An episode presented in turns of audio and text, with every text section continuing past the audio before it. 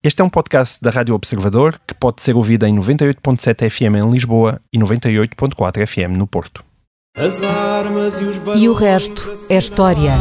É apenas fumaça! do incêndio que lavra ainda na zona do Chiado. um filho, falo por rosto.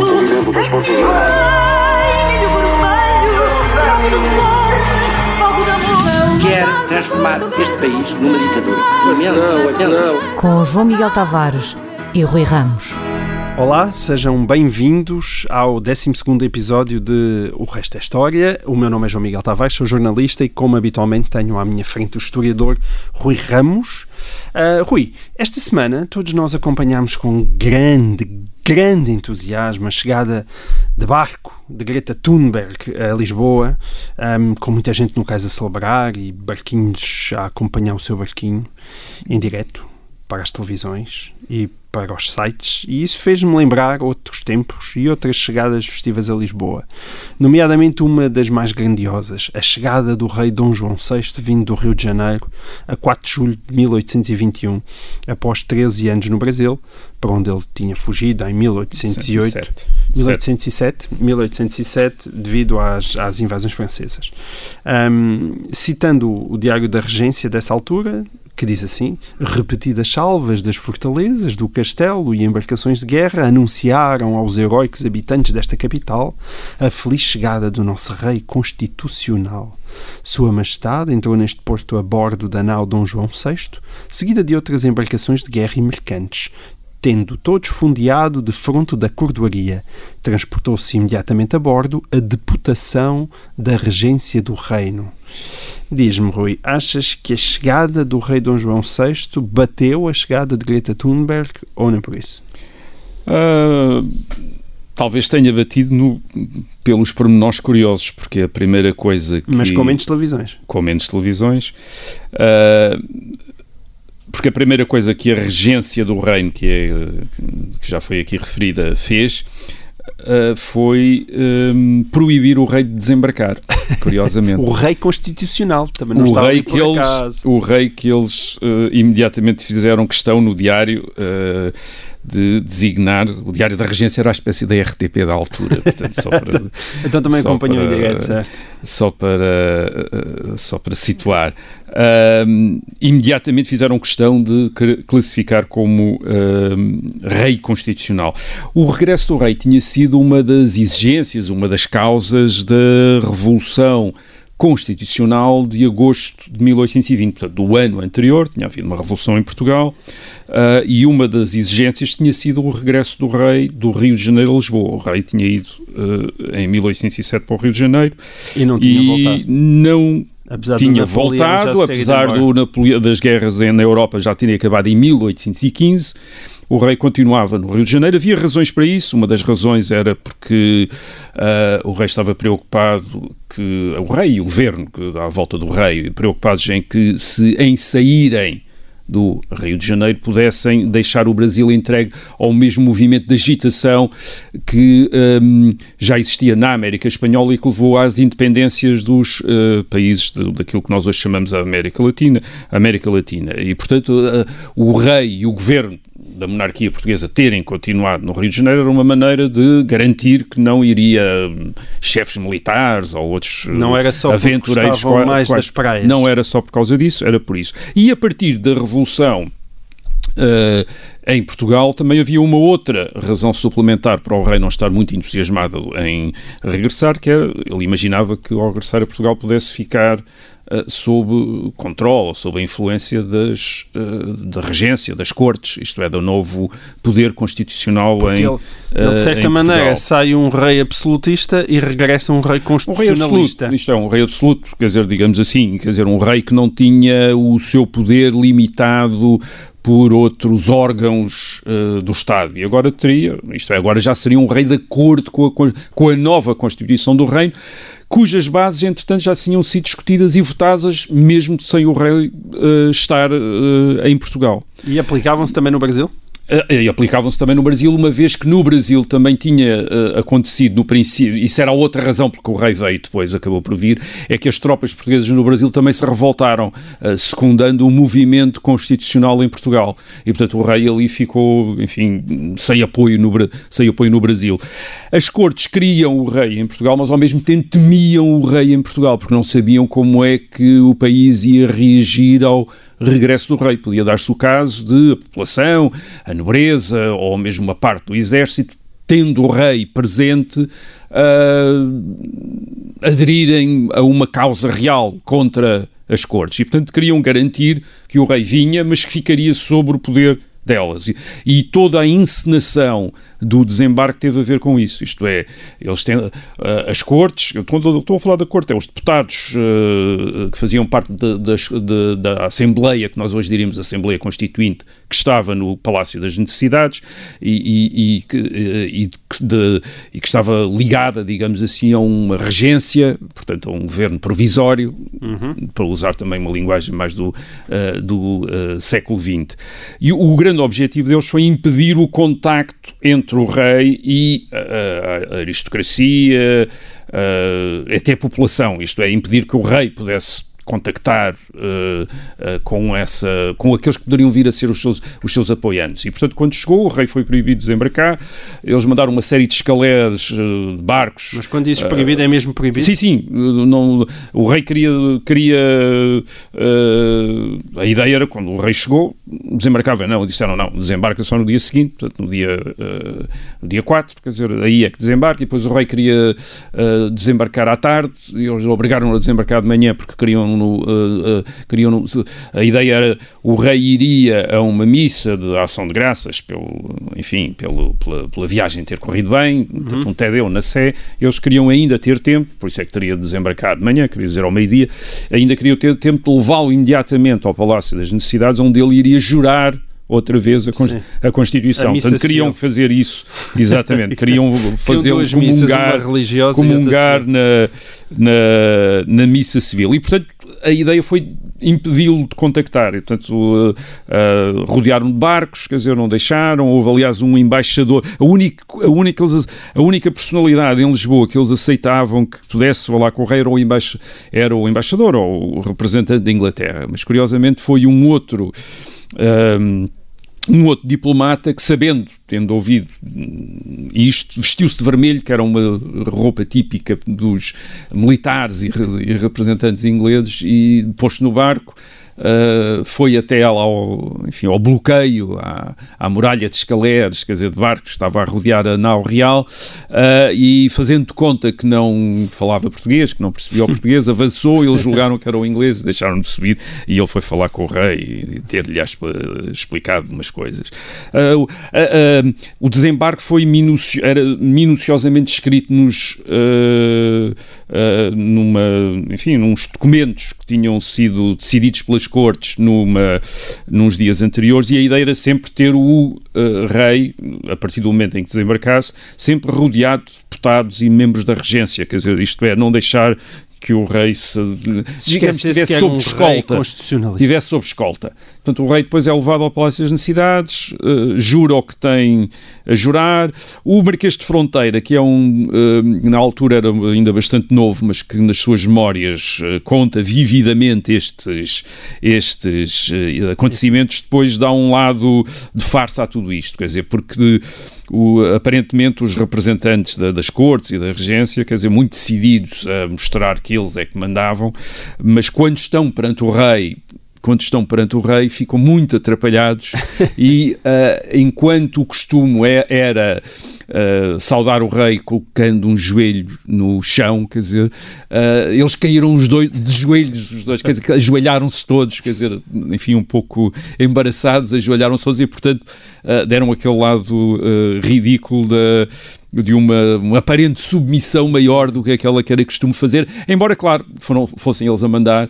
E o Dom João VI. Foi um homem bem comportado, não é? Sim, o Dom João VI conformou-se com isso. Não foi o rei nunca que levantou problemas, foi sobretudo a família real, quer a família eh, que veio com ele para Portugal, a rainha Dona Carlota Joaquina e o infante Dom Miguel e as próprias infantas, que eram todas muito contra eh, a situação que tinha sido criada ao rei, quer depois mesmo no próprio Brasil o príncipe real Dom Pedro, que lá ficou e em que em 1822 acabou por eh, como, eh, esfiar o, ou, ou pôr-se à frente do movimento da independência. Curiosamente, uma das propostas que tinha sido feita, eh, feito antes do rei regressar era para que o rei ficasse no Brasil e o príncipe real viesse para eh, Portugal. Não se quis fazer isso e o príncipe real ficou no Brasil e acabou por se tornar o imperador eh, Dom Pedro I do, eh, do Brasil. Mas este foi um desembarque, portanto, muito mais, digamos, agitado e consequente do que da, Do que da menina nossa Greta. famosa Muito bem. menina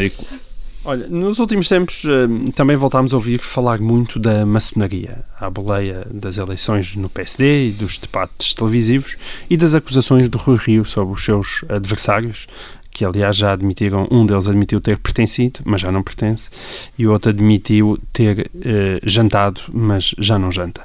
Agora, toda a gente fala do tema e neste programa também já nos referimos a ele aqui e ali, mas até pelo secretismo que rodeia a própria maçonaria, poucos sabem realmente do que é que se está a falar, a não ser que sejam, passam, façam parte da congregação. E e de forma muito simples, Rui, o que é a maçonaria? Quando e por que nasceu e que influência tem tido ela na política portuguesa ao longo da história? E isto tudo em 10 minutos. Tudo ainda. Não, há, há aí, quer dizer, há duas, há duas, hum, há duas maneiras de responder. Quer dizer, uma é a própria tradição maçónica que enraiza a maçonaria em tradições ah, de iniciação e de ritual ah, muito antigas e obviamente essa antiguidade depende um pouco da imaginação de cada um Ah, e outra é uma percepção histórica sobre, independentemente das, digamos, das suas origens mais remotas, de quando é que se começou a tornar hum, historicamente ou socialmente significativa. E isso é no século XVIII, na segunda metade do século XVIII, e a começar, sobretudo, por, eh, eh, pela Inglaterra eh, e pela Escócia. Quer dizer, e, é- e não é por acaso que isto chama-se também uma história escocesa ou, ou ritos escoceses. Quer dizer, há esta associação à Escócia eh, e à Inglaterra e às suas grandes lojas do século eh, XVIII. E é por Significa influência. que também há uma correspondência com o próprio iluminismo. Sim, muito. É, é, é, é, é, uma, é aquela.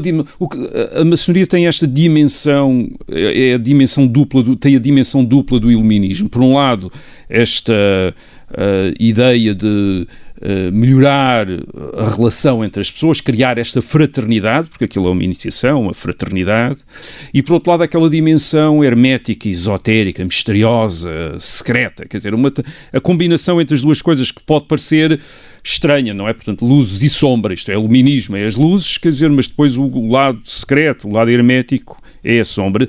Isto geralmente começa, e em muitos países começa por influência eh, inglesa e depois francesa, quando se expande também eh, em França, e é uma espécie de uma moda, quer dizer, eh, que se traduz sobretudo em jantares, quer dizer, há umas jantares e, e nas elites, quer dizer, Exato, uma moda para pessoas finas. para pessoas, sim, sim, até para a aristocracia ah, e para, enfim, alta magistratura, militares também, muitos militares, aliás, é por via militar que se começa a introduzir em Portugal, em Portugal Oficiais, militares não é? ingleses que fazem isto. Agora, o que acontece é que ah, as monarquias ah, do século XVIII olham um bocadinho para estas, para estas atividades, sobretudo no continente, na Europa, no, no- no continente europeu, com um bocadinho de desconfiança. E depois a Igreja Católica hum, aumenta essa desconfiança, quando, mas porque é que eles são, porque é que eles estão a reunir-se em segredo se não estão a fazer nada de mal, porque é que têm aqueles sinais para se reconhecer uns aos outros, essas coisas, essa suspeita, essa suspeita que se levanta, mas é sobretudo a partir da Revolução Francesa de 1789 que a maçonaria ganha depois uma fama mais, eh, mais controversa, porque alguns dos contra-revolucionários, isto é, daqueles que estavam contra a Revolução, vão associar a Revolução a uma conspiração com origens maçónicas, isto é, que teriam sido os maçons que se seriam organizado para derrubar o eh, rei de França, Luís XVI, e derrubar a, e derrubar a monarquia. E a partir daí há, uma, há de facto uma associação entre digamos, revolução e maçonaria Tu também na tens Europa. essa ressonância também na, na própria Revolução Americana, não é? Na Sim, há uma ideia, quer dizer, a, a maçonaria acaba por. Alguns dos valores que são associados à maçonaria são aqueles valores que em público também são assumidos pelos revolucionários. É liberdade, igualdade, fraternidade, quer dizer, esses, e a própria organização maçónica no, no século XIX, aquilo é muito, é muito uma espécie de um, um sistema constitucional secreto, com também eleições, com órgãos representativos. eh, Portanto, há, há uma ligação entre as- a tradição maçónica e a tradição do constitucionalismo moderno, um, um mimetismo, digamos assim, de valores, e depois que sim, é verdade, uma, uma parte dos liberais portugueses, eh, aqueles que fazem a Revolução de 1820 e que depois eh, eh, vencem a Guerra Civil em 1834, uma parte deles são maçons, a começar pelo Dom Pedro, o rei Dom Pedro IV, o imperador do Brasil, muitos dos seus das figuras importantes do Partido Liberal são, ma, são maçons, e, é- e essa ligação entre revolução e maçonaria vai consolidar-se, por exemplo, na, na República, a Revolução Republicana no princípio do século XX, em 1910, onde também quase todos os líderes republicanos são maçons e o Partido Republicano está muito eh, ligado ao Grande Oriente, eh, ao Grande Oriente Lusitano, que era a principal federação maçónica portuguesa no princípio Mas isso do porquê? século Porque XX. o secretismo então era útil para Eu creio- eh, organizar eu creio que essa- revoluções? para organizar eh, revoluções e para organizar solidariedades, para criar, Uhum. digamos, um sentimento pertença, de, de- de comunhão entre as pessoas. Não é por acaso que os partidos liberais, em meados do século XIX em Portugal, são quase todos assentes em lojas maçónicas e os próprios líderes, os principais líderes partidários, mais do que líderes de partidos, que aliás já não, não existiam, como falámos aqui a semana passada, não existiam nas formas Como as eh, como nós hoje. as conhecemos hoje, com o tipo de, esse o, o- o tipo de organização, eram eh, eh, chefes de federações maçónicas, isto é, de federações de lojas. Isto, claro, era um bocadinho diferente daquilo que tinha sido que era a tradição maçónica britânica ou anglo-saxónica, americana e inglesa, que era uma maçonaria mais mística, eh, até religiosa, enfim, portanto era compatível a pessoa ser membro de uma igreja e ser, e, ser maçom, naquilo que era as- as- a maçonaria que depois se iria designar por maçonaria regular, que era uma, era a maçonaria mais próxima da tradição escocesa, da tradição que em princípio seria a original e, e que reconhecia deuses, eh, enfim, e portanto não era incompatível com eh, as religiões reveladas, a religião cristã tradicional na Europa, enquanto um outro tipo de maçonaria que se desenvolve sobretudo a partir de França e da Revolução Francesa, que é aquela que está associada aos chamados Grandes Orientes, porque era esse o nome que as federações maçónicas de tipo francesa eh, eh, adotavam, as outras, as inglesas eram grandes lojas, Portanto, havia grandes lojas que eram da maçonaria regular e depois havia grandes orientes que era da, da, da chamada maçonaria irregular quando se olhava do ponto de vista da maçonaria anglo-saxónica, digamos assim. E esta maçonaria francesa é uma maçonaria muito ligada, de facto, à Revolução, isto é, ao, ao republicanismo, à, à, à tradição da Revolução Francesa e depois ao republicanismo em França. E, daí, e era o que acontecia também em Portugal, isto é, uma grande parte dos maçons portugueses estão associados a estes grandes orientes. Agora, a outra, o outro o, o risco que aqui pode correr-se é de imaginar que estes maçons, entre eles, formavam uma família feliz ou uma conspiração muito bem organizada. Não, eles estavam divididos em lojas, estavam divididos em diferentes federações maçónicas e todos eles estavam em guerra uns com os outros. Ah, e, portanto, a maçonaria, por assim dizer, nunca foi uma entidade única, isto é, foi um conjunto de atividades, um conjunto personalidades, umas vezes mais numerosas, uma, outras vezes menos. Isso às vezes dependia de modas, quer dizer, não apenas de repressão, por assim dizer, dependia um bocadinho de modas. Umas vezes estava mais na moda, outras vezes estava menos, uma vez havia mais gente na maçonaria, outras vezes havia menos. E mesmo a intensidade com que as pessoas eram, estes iniciados eram maçons, também pode ser posta em dúvida. Uma grande parte deles nunca passava do primeiro grau, quer dizer, e portanto era também daqueles que tinham estado e depois tinham saído, ou tinham ido jantar e depois nunca mais tinham e de jantar. Isto, isto era, era muito mais frequente essa, a maçonaria consistir em pessoas que, digamos, entravam e um saíam, envolvimento ou que não, profundo. sim, que não levavam aquilo excessivamente a sério e que podiam ter sido levados ou por curiosidade, ou por, eh, ou por fascínio, ou por interesse também, isto é, de fazer parte de uma rede de influência, porque era assim também que funcionava, por exemplo, durante eh, a, a- a República. Portanto, é muito fácil. Ou, ou, eh, a questão é esta: é muito fácil exagerar a influência organizacional, quer dizer, em- eh, da maçonaria enquanto um corpo dirigente de acontecimentos. Faz mais sentido admitir que a cultura maçónica, por assim dizer, as tradições maçónicas, têm uma grande influência, por exemplo, na elite política portuguesa do século XIX e princípio do século XX. Porque tem, porque uma grande parte daquelas figuras eh, principais pertenciam à maçonaria e isso, obviamente, tinha alguma eh, consequência. Isto Mas é, aparentemente chegou até aos dias de hoje, não é? isto, eh, sim, durante o Estado Novo há uma lei que, eh, em 19, salvo em 1936, proíbe as sociedades secretas, nunca, não, nunca designa a maçonaria em si. Eh, o Estado Novo não faz campanhas antimaçónicas, como fez o regime de Vichy em França, como fez o, o regime franquista em, em Espanha. Portanto, ninguém é preso por ser maçom, digamos assim. Eh, mas eh, eh, eh, há uma há uma abolição, digamos, das, ou uma proibição das sociedades secretas, o que é estranho, porque as sociedades secretas, obviamente, não eram legais e, portanto, não, não podiam ser eh, proibidas, eh, mas, sobretudo, há aquela obrigação dos, eh, dos funcionários públicos eh, jurarem que não faziam parte de sociedades secretas, eh, etc. Obviamente, continuaram a fazer e, e havia, houve sempre uma presença mais ou menos maçónica. Aliás, eh, o Presidente da República, o General eh, Carmona, durante uma grande parte do Estado Novo, era eh, sabia-se que tinha sido maçom, isto é, que tinha sido iniciado na maçonaria, como muitos militares durante a Primeira República, portanto não era, dizer, isso também não, eh, tinha um significado cultural, não era necessário que tivesse um significado político, independentemente disso, o poder de, de- talvez dá- lhe dar uma disponibilidade para ser mais simpático ou compreensivo para quem continuasse a seguir esses rituais. Mas era uma minoria, quer dizer, foi uma minoria, quando chega a 74 não tem muita, não tem um grande significado, embora o primeiro, o primeiro primeiro-ministro primeiro chefe do governo provisório, eh, depois de do 25 de abril de 1974, o professor Adelinda Palma Carlos também fosse maçom, quer dizer, fosse um, um maçom até importante. A minha própria Mário Soares e a família Soares supostamente sempre esteve ligada, não é? Sim, ou há, há uma dimensão, quer dizer, era muito o o Partido Socialista. A novidade nos últimos, a novidade nos últimos anos, penso que terá sido a reintrodução da maçonaria regular que deu à direita, a a um, enfim, pelo menos no, no PSD sobretudo, a possibilidade de serem também, se tornarem também maçons. Muito bem.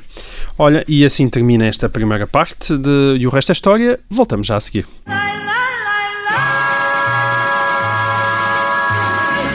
Olá, sejam bem-vindos a esta segunda parte do 22º episódio de O Resto é História. Hum, entre as muitas perguntas que os nossos ouvintes nos têm enviado para história.observador.pt, fica também desde já convidado a enviar a sua, o Manuel Gomes Mota recupera um dos acontecimentos mais badalados e mais bárbaros da história de Portugal, o processo dos Távoras, do qual nós também já tocámos de raspão numa emissão anterior. O Manuel diz que gostaria de ouvir algo mais acerca da influência dos Távoras em Portugal, antes e depois da perseguição do Marquês de Pombal, e pergunta: será que desapareceram mesmo ou mantiveram uma influência importante no norte de Portugal? E para justificar esta sua pergunta, o nosso ouvinte recorda uma história envolvendo o Barão de Forrester, que quando andava pelo Douro a fazer o levantamento das quintas vinheteiras, isto teria de ser já em meados do século XIX, portanto, quase 100 anos após a execução dos Távoras, ao chegar ao Pinhão, um, ter-lhes-á pedido salvo-conduto pelo barqueiro.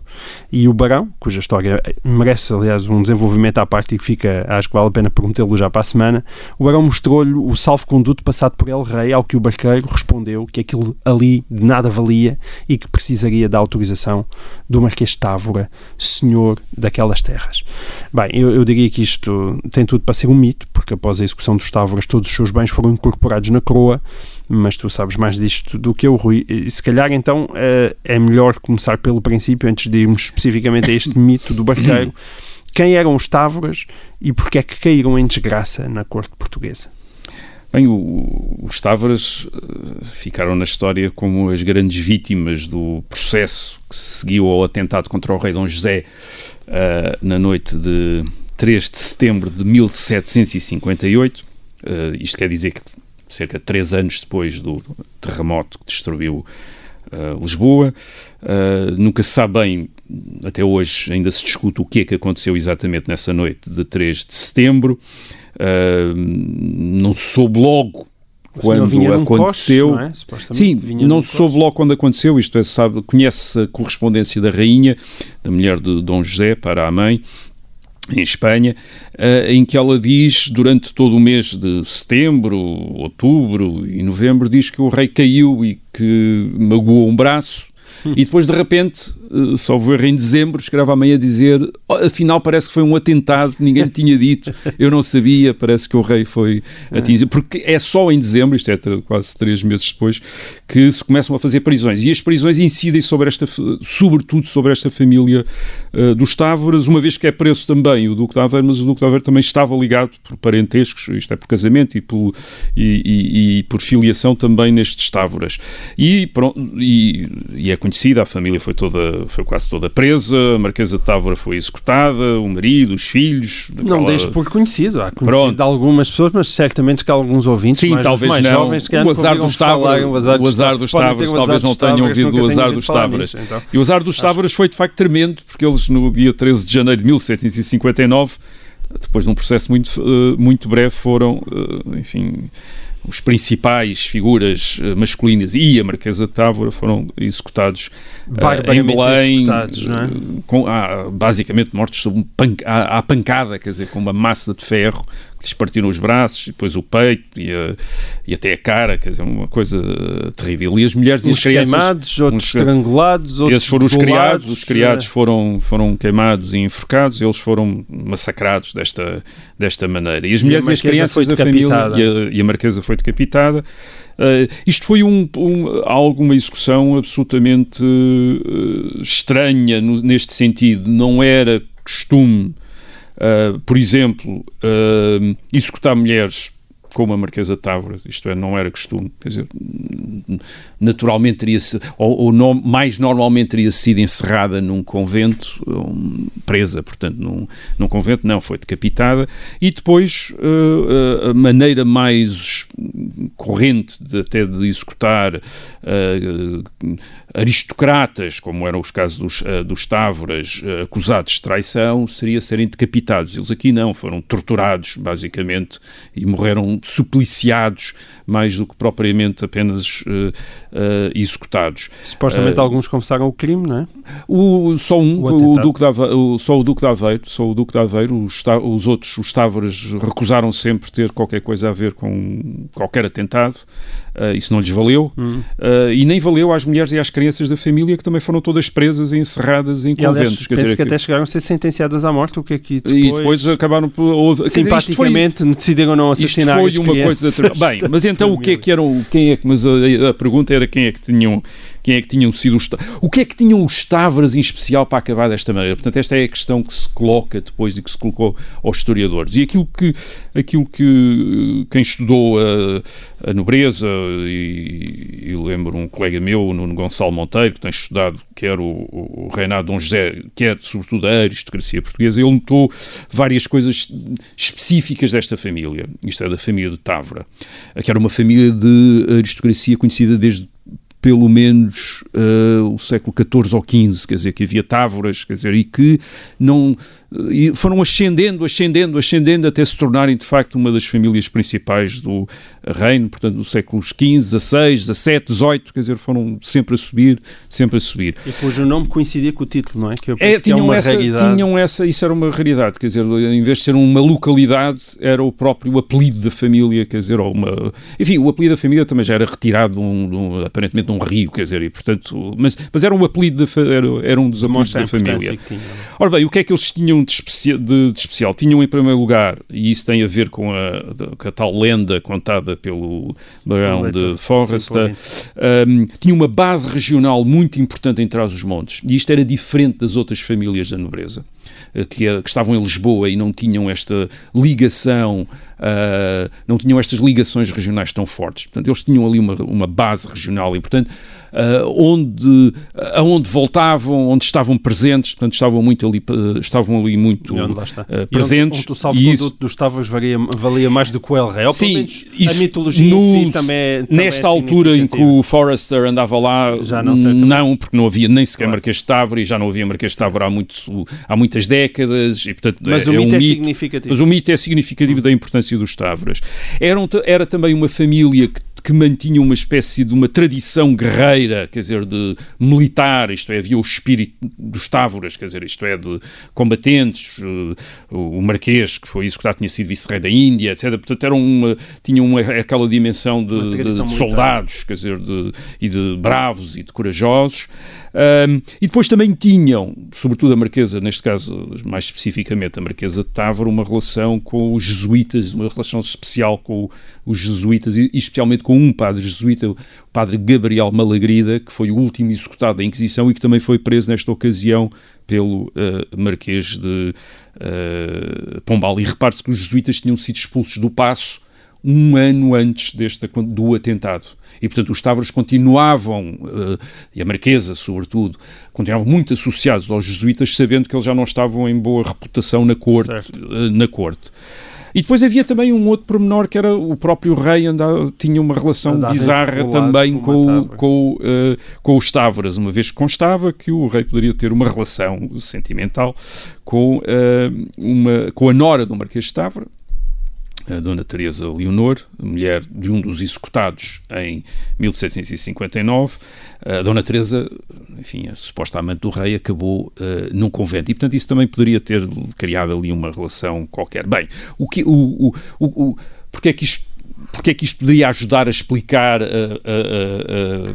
a, a perseguição aos Tavros? Em, em, grande medida porque era claro que uma das uh, opções do Sebastião José de Carvalho e Melo, o futuro Marquês de Pombal, e que era ministro do, uh, do, uh, do rei Dom José desde 1750 e, e se tinha tornado também extraordinariamente importante desde o terremoto, desde certo. 1755, um dos seus uh, objetivos era precisamente limitar o poder, os poderes que tinham limitado o poder do rei antes do reinado de Dom José. Portanto, e esses um poderes, inimigo da aristocracia, por assim dizer. Deste, desta aristocracia, desta quer dizer, isto é, desta aristocracia, como a dos Tavares, que ocupava grandes cargos, estava relacionada com as, os outros aristocratas. Tinha uma certa independência uh, dos Bragança. E tinha uma certa de, pretensão de influência uh, e que uh, correspondia à situação que tinha sido criada em 1640 com a restauração, isto é, o Duque de Bragança tinha-se tornado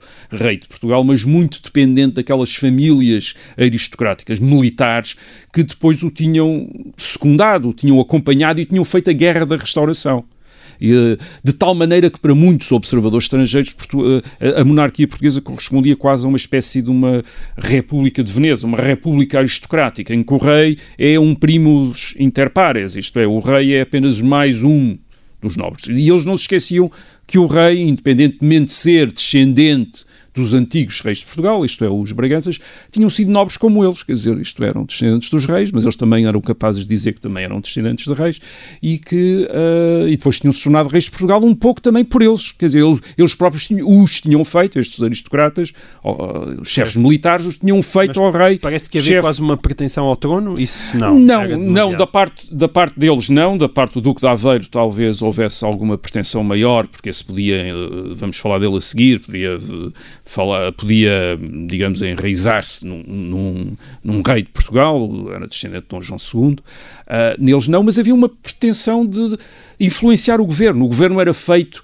até ao tempo do Marquês de Pombal, o governo processava sobretudo através de conselhos, Conselho de Estado, uhum. Conselho Ultramarino, Conselho da Guerra, portanto era um sistema de conselhos, em que o rei estava presente e estavam os outros aristocratas todos, quer dizer, portanto era uma espécie de, era uma, era uma república aristocrática, quer dizer, era uma, uh, e o, o que o Marquês de Pombal, estou-lhe a chamar já Marquês de Pombal, ele só vem ser Marquês de Pombal mais, mais tarde. tarde, o que o Marquês de Pombal vem fazer na, é concentrar o poder nos ministros, isto é, e sobretudo no, nele, num dos ministros que se torna o principal hum. uh, agente do governo em Portugal. Quer dizer, em vez de ter estes conselhos, quer dizer, nesse sentido, os Tavares estavam no caminho do Marquês é, de Pombal e pode-se ter juntado essa a, pode ser, a fome à vontade de comer. Essa pode ser uma das razões, quer dizer, isto é uh, o conflito com a Companhia de Jesus, com a Companhia de Jesus o conflito, com, isto é, com todos os organismos e entidades e, e classes que tinham sido Uh, influentes e, uh, e, e, no tempo de Dom João V, isto é, no, do pai de Dom José, e nos reinados anteriores. Quer dizer, os reis tinham estado diluídos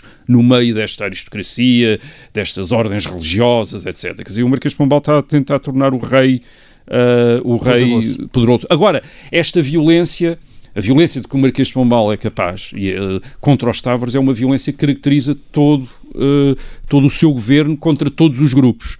Uh, não era só a aristocracia, não era só a ordens religiosas como a Companhia de Jesus que punham em causa o rei, era também uma população que, por exemplo, estava habituada a amotinar-se e a exigir coisas. E aquilo que tinha acontecido, por exemplo, no Porto em 1758, que é o famoso motim contra mais uma decisão do Marquês de dar um monopólio do, da venda do vinho ao, à, à, companhia que ele tinha fundado, a Companhia dos Vinhos do, do Douro. Um, esse, esse, a repressão desse motim também é de uma violência extraordinária comparado com motins anteriores. Isto é, a população tinha um hábito de se revoltar quando não, ou quando não queria pagar impostos, ou quando qualquer coisa, até em nome do rei, apelando ao rei, etc. Foi o que os habitantes do Porto fizeram uh, quando viram limitadas as suas uh, atividades no setor vinícola, digamos assim, uh, e a resposta foi tremenda, quer dizer, também. isto é, com dezenas de discussões, condenações à morte, e há estudos que apontam para isso, isto é, o governo do Marquês de Pombal coincide com uh, a época em que mais gente foi condenada à morte e mais gente foi executada em, em Portugal. Quer dizer, hum. isto é que era um país onde não havia uma, uma tradição, uh, uma tradição. Curiosamente, também no, no caso do Porto, Uh, entre os condenados à morte, entre os 26 condenados à morte do motim do Porto, fevereiro de 1757, estão também cinco mulheres, que geralmente eram poupadas, quer dizer, as mulheres geralmente não eram. E aqui também foram mulheres do povo, que foram também Portanto, uh, executadas. já tratava as mulheres é, provavelmente era um dos, quer dizer, um, era, exatamente, havia esse, e era um, do, é um dos governos mais sanguinários. De, e isto deixou ressentimentos grandes, quer dizer, por exemplo, alguns destes de, dos familiares deste, destes aristocratas que foram presos uh, durante o, uh, o, o, governo do Marquês de Pombal, uh, nunca mais se esqueceram. A Rainha Dona Maria I, depois em 1777, veio até inocentá-los, quer dizer, reabriu o processo dos Tavras, eles foram declarados inocentes uh, e, portanto, reabilitados, os sobreviventes, digamos, os sobreviventes, uh, mas eles nunca se esqueceram disso. E, por exemplo, em 1808, uma das razões que era dita para o Marquês da Lorna, por exemplo, ter tomado o partido dos franceses contra, uh, contra o rei de Portugal uh, foi precisamente não, não, se ter esquecido da repressão que tinha caído sobre os Alornas uh, no, tempo no, do, tempo do, do no, no, tempo do Marquês. Muito bem. Olha, nós já agora, Rui, tu já referiste isto, no meio deste terrível processo houve uma outra vítima, José de Mascarenhas, Duque de Aveiro, que alegadamente, como tu referiste, ambicionava ficar com o trono de, de Dom José. E, após a sua execução, o Palácio do Duque de Aveiro, em Lisboa, foi demolido e o terreno foi simbolicamente salgado, não é? para que nunca mais nada ali crescesse, num local que é hoje precisamente conhecido como o Beco do Chão Salgado. Penso que até lá existe uma placa alusiva. É um monumento, há mesmo um monumento, quer dizer, um monumento foi colocado um na altura. E existe a placa, não é? Entretanto, a Câmara Municipal é que foi cedendo para construção os terrenos e, todos portanto, que deviam ter ficado vazios até e, hoje. portanto, a Câmara de Lisboa não patrocinou ali o salgar do chão e, e, e deixou que outras coisas lá crescessem. Uh, mas, segundo sei, um dos raros vestígios físicos físicos da existência dos Duques de Aveiro. É um palácio, hoje em dia, de, mais ou menos devoluto, não é? Em Azeitão, onde ainda se encontra o, o, o, seu brasão, mas todo picado, não é? Que é também um hábito que existia na altura, quando se caía uma família caía em desgraça, não é? Hum. Um, se eu estou errado, já me corrijo. Não, não, sim, sim. Porquê sim. é que Dom José de Mascarenhas da Silva e Lencastre, o oitavo Duque de Aveiro, caiu então em desgraça. Este, este oitavo Duque de Aveiro foi o único que em dezembro de 1758 confessou o atentado contra Dom José. Talvez sob tortura, mas confessou. Ele primeiro culpou só ele próprio, disse que tinha sido ele, e depois culpou os outros todos, quer dizer, a começar pelos Távoras, porque ele próprio era um Távora, quer dizer, também era um Távora pela mãe, e depois era, e estava casado com uma, com uma senhora de, de, de Távora. O que é curioso aqui é que os outros, aqueles que ficaram presos, estiveram também, eles próprios estavam convencidos que o Duque de Aveiro era culpado do atentado ao rei, isto é, eh, na correspondência entre eles, eh, que é conhecida, eles dizem, bem, ele fez isto, ele fez aquilo, e quem é que... Eh, e porquê? Quer dizer, em grande medida também porque o Duque de Aveiro, para começar, era alguém que tinha tido, muito, tinha tido uma vida muito protegida no reinado anterior de Dom, de Dom João V, porque ele era sobrinho daquilo que era o equivalente, digamos, do Marquês de Pombal e influência no tempo de Dom João V, que era um, um, um frade franciscano, o Frei Gaspar da Encarnação, que era irmão do pai do Duque de Aveiro, portanto era tio do Duque de Aveiro, uh, e uma espécie de primeiro-ministro de Dom João V, e que aliás o ajudou a tornar-se Duque de Aveiro, uma vez que ele era Marquês de Gouveia, quer dizer, e foi, uh, uh, enfim, através de um processo que conseguiu chegar a, a, suceder a, a um primo afastado, que era Duque de Aveiro, e que morreu sem descendência, e ele candidatou-se ao lugar e conseguiu tornar-se Duque, de, Duque de Aveiro Uh, portanto, por via também da proteção que tinha na corte. Ora bem, esta proteção acaba quando uh, morre Dom João V, vem Dom José, Dom José traz o futuro Marquês de Pombal, o, o, o Frei Gaspar de Encarnação uh, passa à história, desaparece de cena e o Duque de Aveiro desde então começa a sentir-se muito marginalizado, perseguido. Ele tem um, ele tem um plano que era tentar casar o filho com uma, de, com uma das filhas, com uma filha de, dos duques de eh, Cadaval. Isto era uma coisa interessante porque ele próprio era eh, o Duque de Aveiro, enquanto Duque de Aveiro, enquanto Lencastre, uh, descendente de Dom João II. Uh, portanto, os Duques de Aveiro eram bastardos do rei Dom João II, tal como os duques de Bragança também eram bastardos do rei Dom João I, portanto eram, portanto, eram bastardias. É? Exatamente, e ele estava a tentar juntar-se a um cadaval que também era Bragança, portanto, uh, digamos, tornar alguém, um futuro duque de, de um futuro duque de Aveiro, chefe de, quer, do, quer dos Cadavais, quer dos Aveiros, portanto, uma casa gigante em Portugal. Os Aveiros também tinham sido protegidos durante o tempo dos uh, reis, uh, nós chamamos reis espanhóis, quer dizer, os, os Habsburgos, que também tinham protegido os duques de Aveiro, quer dizer, até, talvez até para equilibrar com os duques de Bragança, quer dizer, porque eram os dois membros, dois uh, príncipes, para usar a, a, os termos franceses, príncipes de sangue, isto é, filhos, descendentes da, da, da, da família real uh, em Portugal. Portanto, ele tinha, ele tinha uma certa. Uh, provavelmente tinha algumas pretensões e, sobretudo, tinha algum despeito. Um, Uh, e, e, e, claro, para ele provavelmente ele poderia olhar em 1640 os duques de Bragança tornaram-se reis de Portugal podia ter sido os de Aveiro, quer dizer, podia ter sido, podia ter sido Exato, os dele. Ele, a verdade é que, é que com isto levou a uma punição tremenda, quer dizer, essa punição que não... Ele é condenado à morte, é privado de nacionalidade também, quer dizer, é desnacionalizado, quer dizer, o ducado é extinto, uh, os palácios são arrasados, certo, de azeitão, quer dizer, o chão salgado, as armas picadas, e o filho, ele tinha um filho que é, é preso e proibido de se casar, quer dizer, para garantir que não há, e até, curiosamente, a cidade de Aveiro, portanto, a atual cidade de Aveiro, foi-lhe mudado o nome para Nova Bragança, quer dizer, e depois voltou outra vez a ser Aveiro, quer dizer, portanto, era uma tentativa de apagá-lo, quer dizer, apagar completamente o, o nome do mapa. Isto, isto pode parecer uh, um pormenor curioso da história, mas não. Por exemplo, nós pensarmos na Revolução Francesa de 1789, a importância que teve as intrigas e o ressentimento do Duque de Orleans uh, contra o rei Luís XVI, e o Duque de Orleans era primo de Luís XVI, era, portanto, era também um Bourbon, era da família de Bourbon, e era um ramo de Bourbon que tinha menor, quer dizer, um pouco os aveiros para os uh, Braganças. Uh, a importância que teve essa, esse choque entre o esse ramo, entre os Bourbons e os Orleans, que aliás ainda vai repercutir-se na Revolução de 1830 em França, quando finalmente os Orleans substituem os Bourbons como reis de França, como reis dos franceses, aliás, como rei dos franceses franceses, portanto, uh, tinham alguma dimensão política. E é curioso, por exemplo, mesmo no princípio do século XIX, de vez em quando há rumores sobre a possibilidade do Marquês de Cadaval, por exemplo, substituir os Braganças no uh, trono. Portanto, não era imponimento que havia. da Europa numa grande intriga familiar. Não, não é uma intriga familiar. A política dinástica era mesmo uma dimensão Sim. fundamental da política, porque estava associada à legitimidade.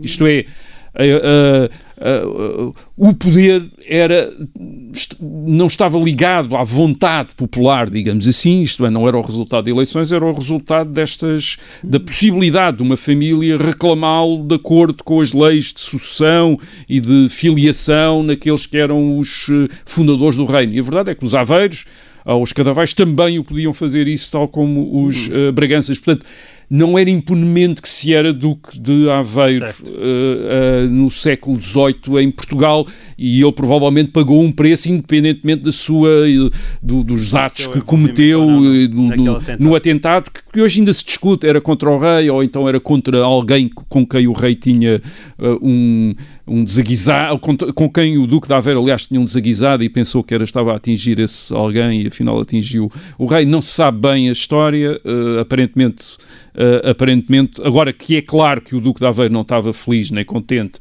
e que o Sebastião José de Carvalho e Mel Futuro Marquês Pombal também não com ele, isso parece que era óbvio. Não é? Muito bem, e assim termina com esta história de sangue e alguidar um, este episódio de O Resto é História. Voltamos já para a semana.